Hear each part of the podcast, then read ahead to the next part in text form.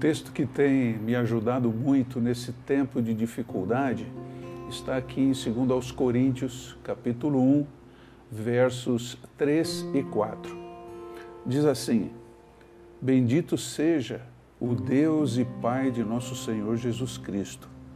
Pai das misericórdias e Deus de toda consolação, que nos consola em todas as nossas tribulações, para que, com a consolação que recebemos de Deus, possamos consolar os que estão passando por tribulações. Esse texto me mostra primeiro as credenciais de Deus, que Ele é Pai, é o nosso Pai, o Pai do Senhor Jesus Cristo, é o Pai das misericórdias, é o Deus de toda consolação. E esses atributos atuam sobre nós de maneira maravilhosa, trazendo-nos misericórdia e trazendo-nos consolação. Esse é um tempo que precisamos muito receber e termos a noção exata do que seja essa misericórdia e essa consolação.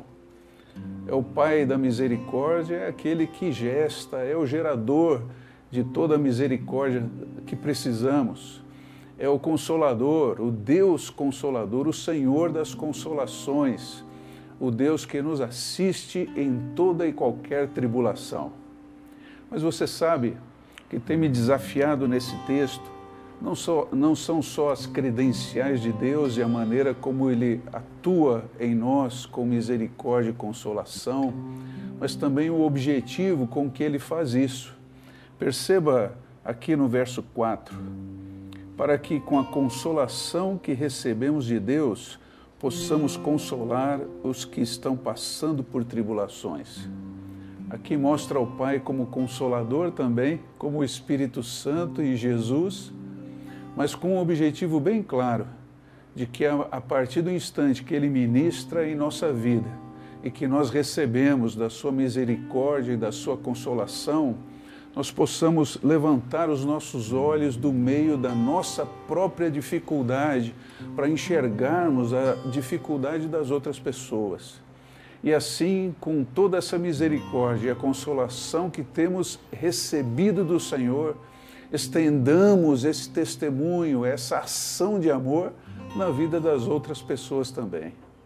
Então, mais do que você olhar para a sua dificuldade, que você olhe para o Senhor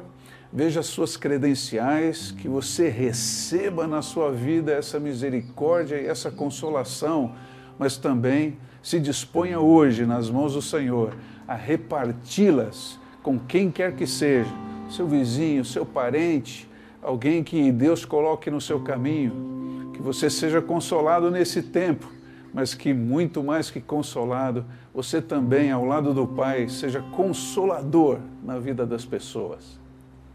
thank you